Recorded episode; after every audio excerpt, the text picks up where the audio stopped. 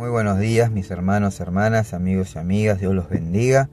Les doy la bienvenida a este nuevo tiempo, una nueva mañana, un nuevo amanecer donde el Señor nos despertó y extendió su misericordia para que podamos disfrutar un día más de su presencia. Amén. En el día de hoy vamos a estar leyendo una reflexión que se titula El poder de un sueño. A través del profeta Joel, el Señor dijo, y después de esto derramaré mi espíritu sobre toda carne, y profetizarán vuestros hijos y vuestras hijas, y vuestros ancianos soñarán sueños, y vuestros jóvenes verán visiones.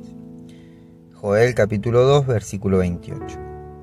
Los sueños de Dios están reservados para sus hijos en estos tiempos difíciles. Dios quiere que hagamos nuestros los sueños que Él dio en la antigüedad a sus siervos.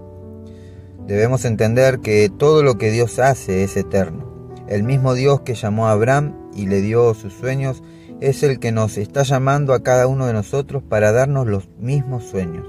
Lo único que el Señor está esperando es que se levanten hombres y mujeres que estén dispuestos a creerle de la misma manera que lo hicieron Abraham y Sara. Dios no ha cambiado su sueño. Él nos quiere hacer padres de multitudes. Mas Abraham, para poder concebir el sueño de Dios, tuvo que renunciar a su tierra, a su familia, a su círculo de influencia, a sus sueños, para comenzar a vivir el sueño de Dios. Y dice que salió de su tierra sin tener un rumbo fijo. Solo estaba confiado en la dirección que el Señor le estaba dando. Dios no ha cambiado su sueño. Él nos quiere hacer padres de multitudes.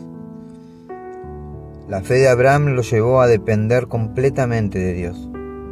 Y esto le agradó al Señor y lo bendijo diciéndole que en Él serían benditas las familias de la tierra. Tener el sueño de Dios significa que en todo lo que hagamos sea el mismo Señor el que reciba toda la gloria y toda la honra. Yo te insto a que en esta semana sea una semana gloriosa, donde el Señor te dé el soplo de su espíritu y tu vida sea llena de su presencia. Que tu mente sea renovada y que tu corazón sea ensanchado para poder recibir las bendiciones de Dios. Amén.